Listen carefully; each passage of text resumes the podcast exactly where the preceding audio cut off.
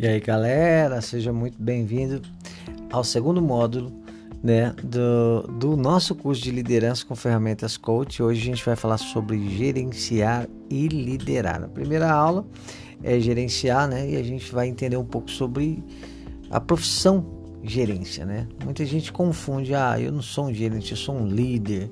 Não, a profissão não muda, tá, galera? É, profissão no crachá, na carteira de trabalho é gerente ponto, tá? O que é liderança então? Uma ferramenta dentro da gerência, que alguns gerentes usam muito, alguns usam pouco, alguns nem usam essas ferramentas de liderança, né? Então, qual que é? Vamos teoricamente falar gerenciar. Quando eu, eu se eu te perguntasse, né? O que, que um gerente faz? Né? Qual é a função do gerente? O que, que significa gerenciar?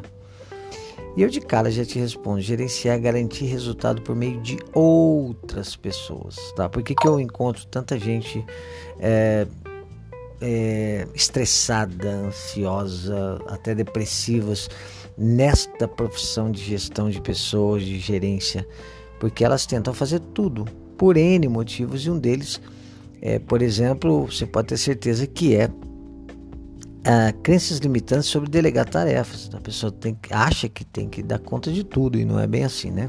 Então, gerenciar. O trabalho de gerência é o esforço de planejar, organizar, liderar, olha, tá dentro, coordenar e controlar a fim de assegurar resultados por meios de outros, tá?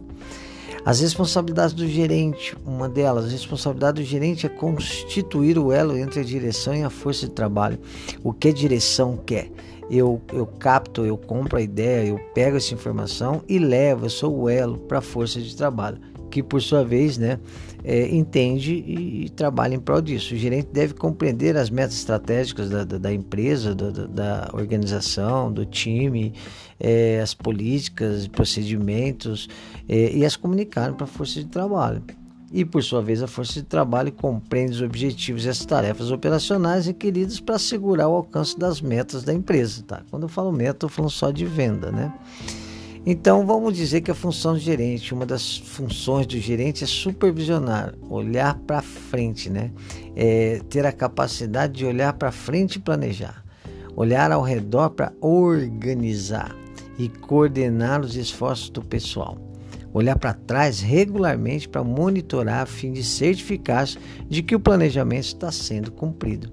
Então eu olho para frente, eu olho ao redor, eu olho para trás, que é uma forma de eu medir é, a evolução, os resultados. No centro de tudo isso, e essencial para a sua eficácia, a estabilidade de liderar. Por que habilidade de liderar? Mais para frente a gente vai entender. É a única forma e a mais duradoura que eu tenho de garantir resultado meio das pessoas. Então eu lidero, faço a comunicação e acabo aprendendo muito com isso também. Então falando assim, fazendo um resumo, olho para dentro para resolver problemas e controlar, tá? Então, uma das funções do gerente, quando ele é contratado, pode ter certeza que a diretoria, o que, que ela quer de um gerente? Que ele realmente resolva problemas, não que ele leve para a mesa de uma direção. O que a gente mais quer é que o gerente resolva o problema, né? Olhar para frente planeja, olha ao redor, coordena e organiza, olha para trás, monitora. Então, se alguém perguntar qual é a função do gerente para você, você vai responder: resolver problemas, controlar, planejar, coordenar e monitorar. O resultado disso é liderar, se comunicar e aprender. E aí, quando eu entro no gerenciar e liderar mais a fundo, eu começo a falar então sobre a liderança dentro da gerência. É uma ferramenta. Então, liderar é influenciar pessoas. Então, é, é, é, influenciar, eu já não uso mais só o poder, né? Da nomenclatura ali, da, da, da, do organograma. Influenciar é muito mais do que usar só o poder, porque o poder corrói, corrompe. Então a influência é, é, eu começo a exercer autoridade, é muito diferente, né? Liderar é exercer autoridade, não poder. Um líder é feito de atitudes e ações. Um líder não é feito de palavras e sim de exemplos.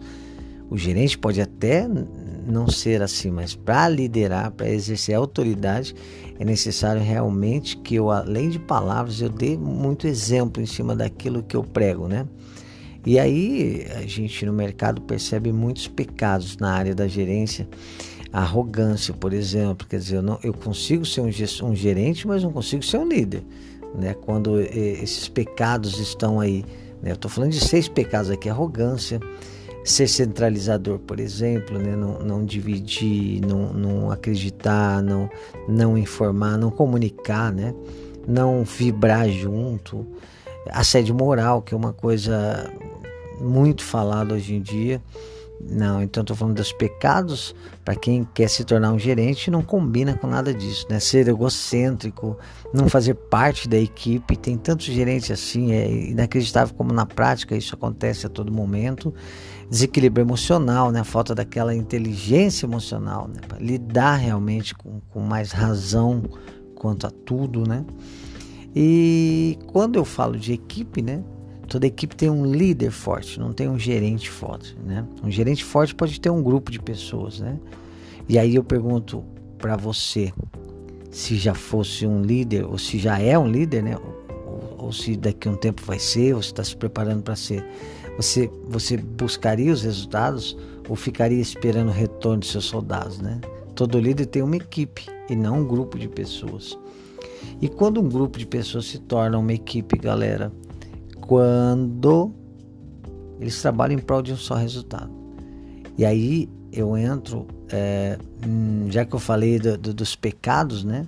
Então, quais seriam as principais características de um líder e não só de um gerente tradicional, né? A ação. Um líder age, ele dá esse exemplo de ação a todo momento, né? O líder tem visão e foco muito bem convicto daquilo que, que, que precisa fazer e isso transmite para as pessoas também. Responsabilidade, o líder assume toda a responsabilidade. Eu tenho visto muito, muitos gerentes é, culpando a equipe ou falando mal da própria equipe. É, praticamente escrever na testa sou incompetente. Quando eu falo de incompetência, eu estou falando da falta da competência que a gente conhece como chá, né? Conhecimento, habilidade e atitudes para a gestão. É, paixão, então uma das características do, do líder é realmente que ele é apaixonado no que faz, né? Coragem, coragem, não tem como liderar sem coragem, né?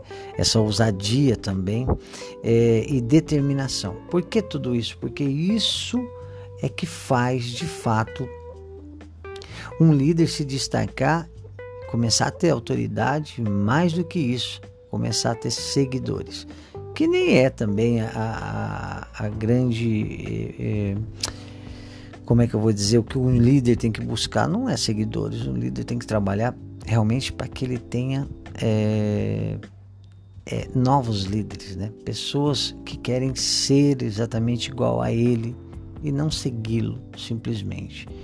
Galera, este é mais um módulo, mais um episódio do podcast Cláudio Ribas Cast onde a gente está falando de liderança, tá bom? Até o próximo módulo que eu vou falar sobre atributos do líder. Valeu, até a próxima.